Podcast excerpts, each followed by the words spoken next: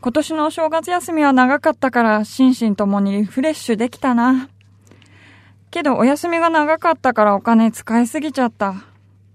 まだオーナーからお年玉もらってないからちょっと今日は期待しちゃおうかな。千穂ちゃん。お疲れ様です。明けましておめでとうございます。おめでとうございます。やっと来たね。そうですね。もう半月が過ぎちゃいましたね。いや、なんか言ってた、こんなに長く休むって。 ちょっと今年の冬休みはちょっと長くお休みいただきました。海外とか行ってたひょっとして。いや、お家でゴロゴロゴロ ゴロ。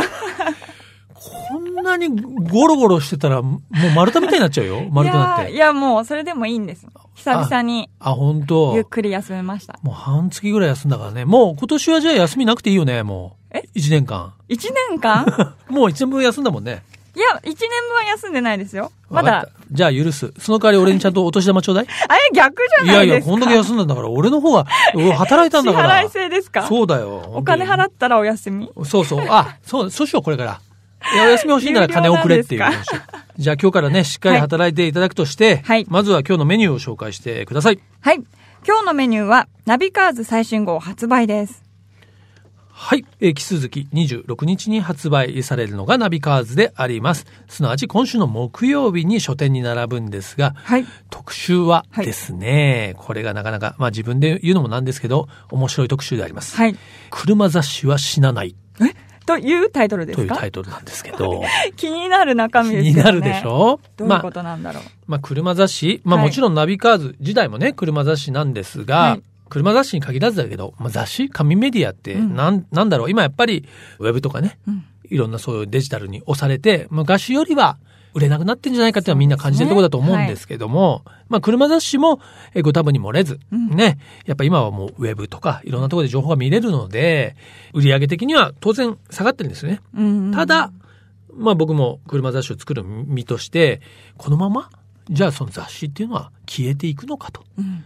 僕はそうじゃないと思ってるんですけど、はい、まあその辺をいろんな人に、まあ、話を聞いてみたくて、うん、まあどっちかというと僕の個人的な思いから、はい、まあ始まった特集なんですね、はい。例えば、そうだな、僕が作ってたナビカーズだけども、うん、その前身になるナビというね、自動車雑誌で、まあ、編集長されていって、僕のつまり元上司に当たるわけだけど、今は GQ っていうね、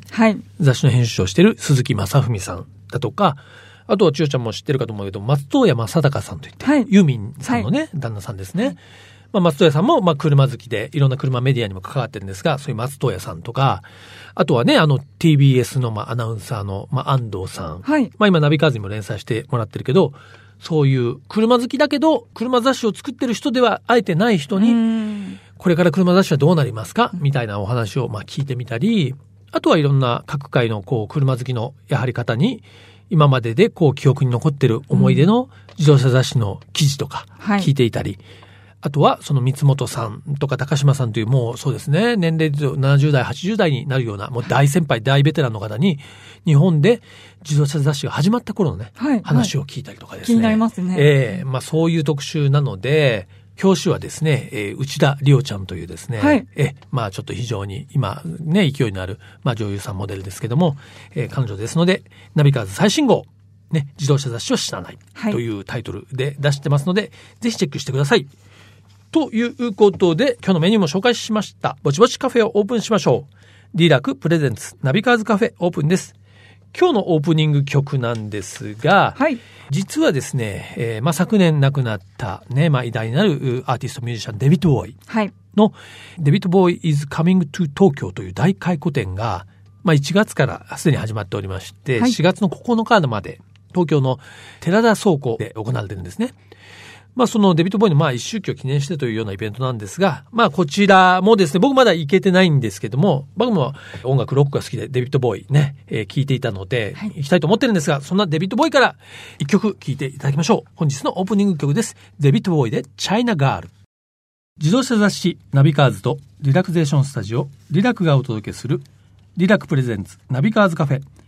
カフェオーナーことナビカーズ編集長川西圭介と看板娘、小田地方のナビゲートでお届けしています。オーナー、お客さんがいらっしゃいました。こんにちは。いらっしゃいませ。どうもこんにちは、福原真二です。はい、よろしくおお願よろしくお願いいししま。ますということで今日のお客様はですね、まあ我々ラジオの番組ですが、はいえーテレビの世界からですね、はいえーお招きしました、えーフジテレビの福原さんなんですが、はいまずはお話を伺う前に、お飲み物をおオーダーいただきたいと思いますが。メニューこれですね。そうなんです。はい。はいえー何でもどうぞ何でもいいですか。はいじゃあ、あのベタに、えーミルクセーキを。はいミルクセーキ。あ、ベベタってではかないです初めてだよね。ミルク初セーめキね。ての甘注文甘いのお好きですか好きですね。ああ、わかりましたな。かなかミルクセーキ置いてる店ないないんですここ置いてますよねレトロなね、すごいですね感じでね,、はいね、ミルクセーキをですね、ご用意する間にですね、福原さんのご紹介をさせていただきたいんですが、福原慎二さん、1963年生まれ、大阪のご出身、大学を卒業後、1986年にフジテレビへ入社ということで、入社後は編成部に配属され、その後は子供番組のウゴウゴルーガ、2000年代に入られてからは、情報制作局情報制作センターの室長に就任され、情報番組全般をご担当とありますが、これはあれですかどんな感じの経緯だったんでしょうかねいや、あの、単純に、あの、ほら、えっ、と、学校みたいなもんで、年上がると、ね、そういうふうになる。まあ、偉くなるってことですね。そう偉くなるか分からないですけ ど、まあ、年功序列的にですね。なるほどはい、あの、だから、目覚ましテレビとか、特ダネとか、はいはいまあ、あの、今、ノンストップとか、その辺のところの、一応、形だけが統括というのが、はい、それがもう4年ぐらい前かな。統括してみてる。はいはい今の、まあ、肩書きで言いますと、えー報道局のメディア担当局長はいということで、はい僕なんかはね、雑誌、そしてこういうラジオもやってますけど、テレビはちょっとまた想像つかないというかね、ものすごいやっぱり影響力を持つメディアですから、まあ、なんか今日車の話でもありますけど、やっぱりテレビの話聞きたいですよ気になりますねよ。テレビね、なかなか今大変ですからね。特に弊社もなかなかね。そうですか、はいいや、雑誌も大変なんですけど。お互いこう、マスメディア的なものは大変ですよね。まあそうですよね。まあね、それこそ、ね、福原さんも、まあご担当には含まれてると思いますけど、まあウェブみたいなものもね、はいはいはいやっぱり非常にえー影響力やっぱ大きいですし、はうちのね、まあ息子が今高校3年生ですけど、はい見てるとね、まあ確かに一日中 YouTube とか見てますですよね。うちも高校2年生。あ、やっぱ同じぐらいです。ね、あの、そうずっと見てるでしょ。YouTube なのに、ええなんか そういうの見て。うんうんうんだから、やっぱり今、まあ、ちょっと若い子たち、僕らの若い時と違うんだなっていうのはうん。うん思いますね。でもね、そういう中で、やっぱりあ若い人にも、まあテレビというかね、まあテレビだけじゃないんですけど、いろんな意味で、あの、フジテレビ的にも接してもらおうという、こう、試みあるわけですよね。そうですよね。ただやっぱり、なかなか今やテレビも、まあ、ある種こう、エスタブリッシュメントというか、うんうんなんとなくオールドメディアと言っちゃうのもあれなんですけど、そっちの方になってきたなっていう感じもあるので、うんはいはいだからどうしようか、なんかやらなきゃいけないなというのは、期間もまあ、みんな持ってるというふうな状況ですよね。なるほどね。うん今日はせっかくね、もう話しかけてますけど、そのまあメディア論じゃないですけどね。はいまあテレビ、えーまあラジオ、まあ雑誌、ウェブある。まあその辺のね、お話をまあ今日中心にできたらいいなというふうに思ってますけども、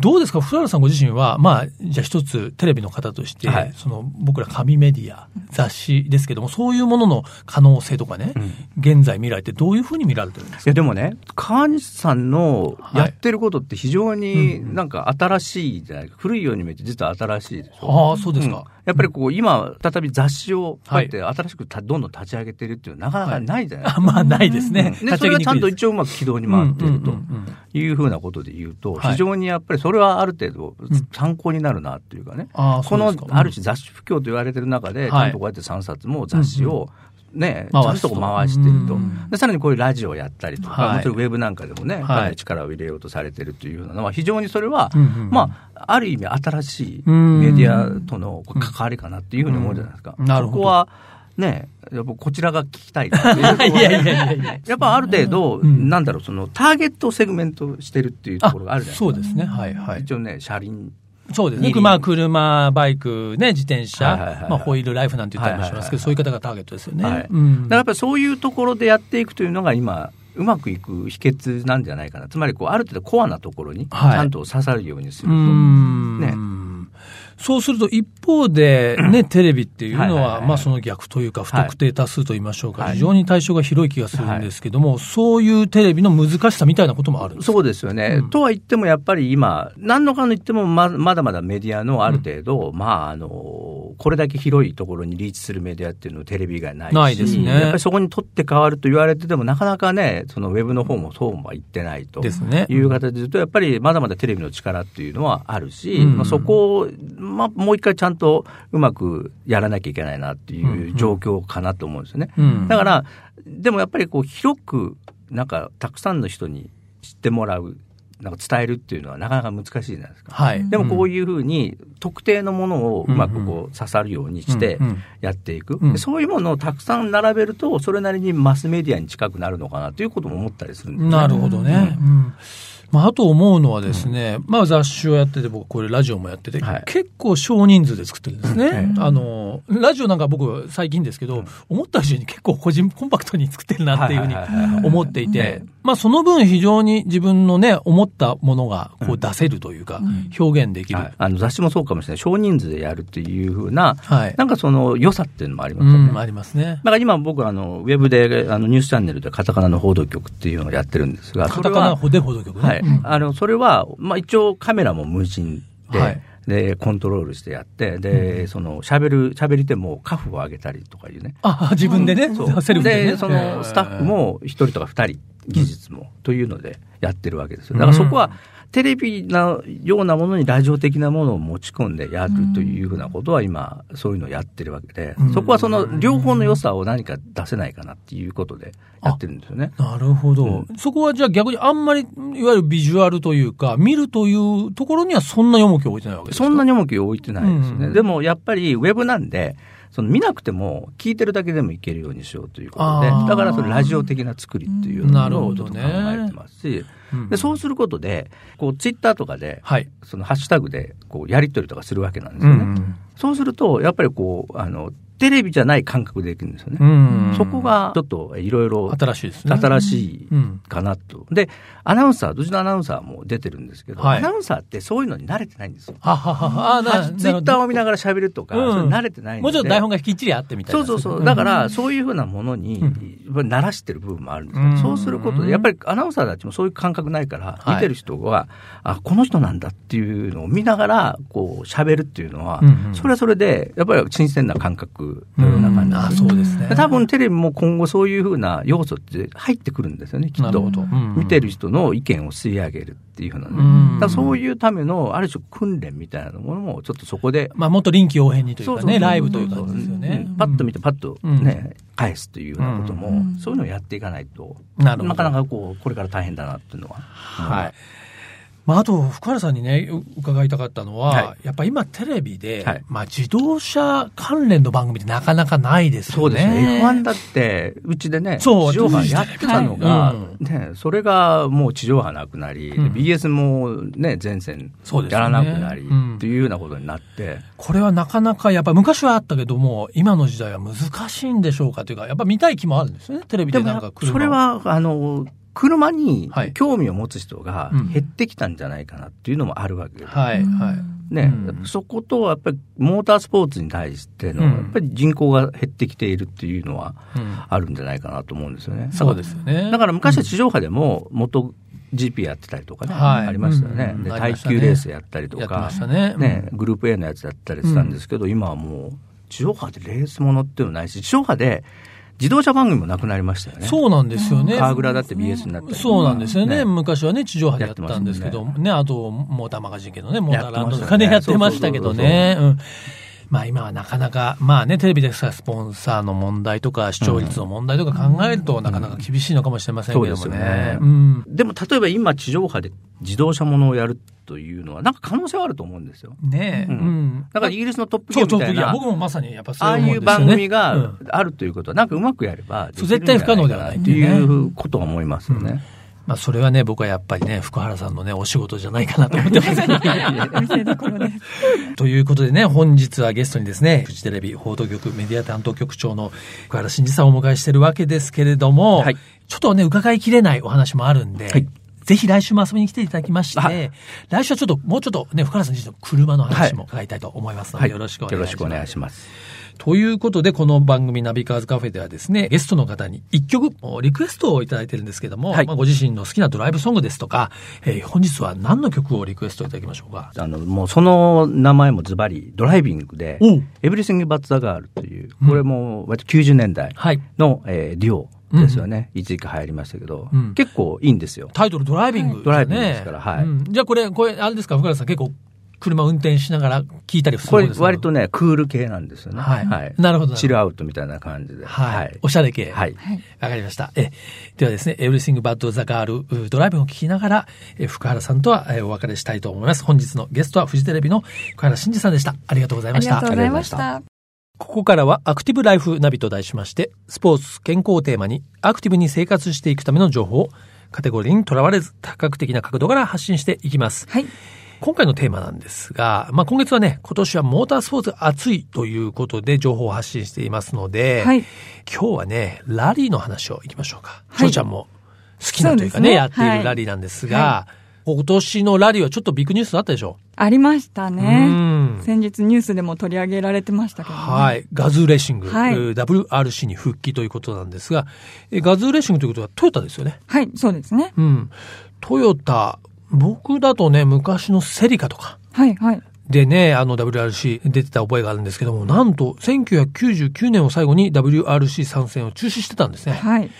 えーこれが2017年シーズン、18年ぶりになるのかなそうですね復帰ということで、はいこれ、千代ちゃんどう、そのニュース聞いてどういうふうに思ったのあの、まず、そのニュースが取り上げてるのはもちろん WRC 参戦のニュースだったんですけど、はいはいそのトヨタの社長のあトヨタ秋夫社長秋夫さんはいあ森蔵さんが森蔵さん、はい。去年、あの、トヨタガズーレーシングのその、ラリーチャレンジにうん新城で出てたんですけど、はいはいまずそこからもう取り上げられていて、あ、ご自身が、あはいきおさん自身が走って清た尾と。さんも、はい、TGR ラリー出ていらっしゃるんですけど、はいはい。そこから取るかなりの尺を使ってうんうん。報道されてたので、かなりちょっと期待されてるんだなっていうのはそうだよ感じましたね。なかなかね、テレビとか、例えばニュースでね、ラリーに参戦なんてニュースにならないもんね。そうですね。うんちなみに、モデルはね、ヤリスといって、ヤリスというのは、日本で言うとビッツだね。そうですコね。ンパクトは。はいビッツの、まあ、あの、欧州での名前がヤリスというんですが、1.6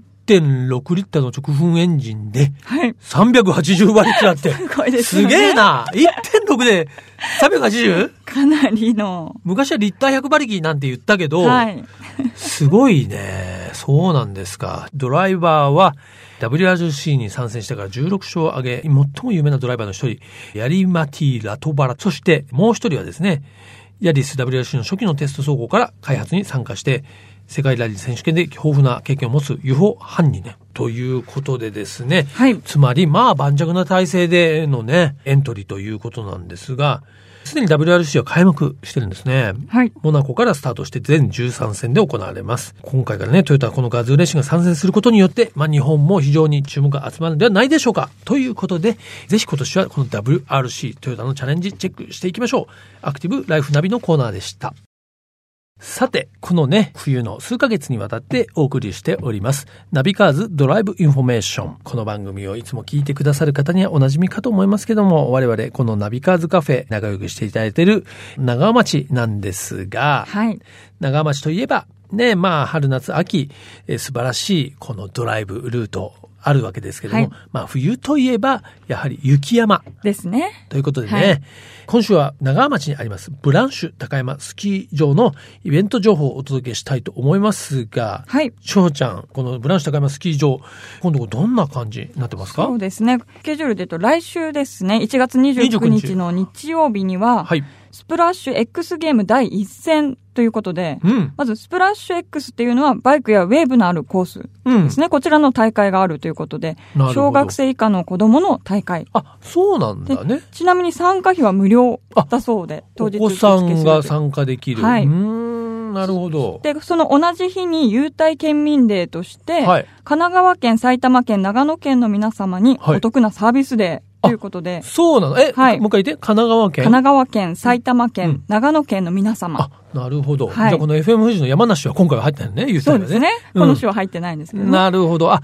その県の方だと。方だと、通常のリフト料金にはい昼食の際に使用できる食事券がついたお得なパックで、うん。大人の場合ですと4200円のリフト券に1000円の食事券がついて、おうおうおう値段は変わらず4200円。ああ、なるほといど。うことですじねゃあ食事券分得なんそだ。うですね、面白いね。その県民、あ、じゃあやっぱなんか免許証とかそうですね。なんか確その認する のはきっ証と明するものが必要な必要なのんですねよ。はい。そしてその翌週ですね。はい2月の5日の日曜日。はい。こちらも優待県民デーということで、はい。静岡県、はい山梨県来た、長野県の皆 様。長野県はもう2週あ地連続元ですね。だからね。そうですねあ。じゃあ静岡、山梨、山長梨野長野長野の人は2月5日。はい。また同じ同じですね。内容は同じ。 4200円で。はい。なるほど。じゃあ、なんかこの日は結構、なんか山梨県民が多いぞとか、そういうこそとうでにすね。なるわけだ、ね。集まったら、あ、なんだ、地元の人がいたっていう。面白い。いや、それ。れ駐車場でナンバープレートみたいな。やっ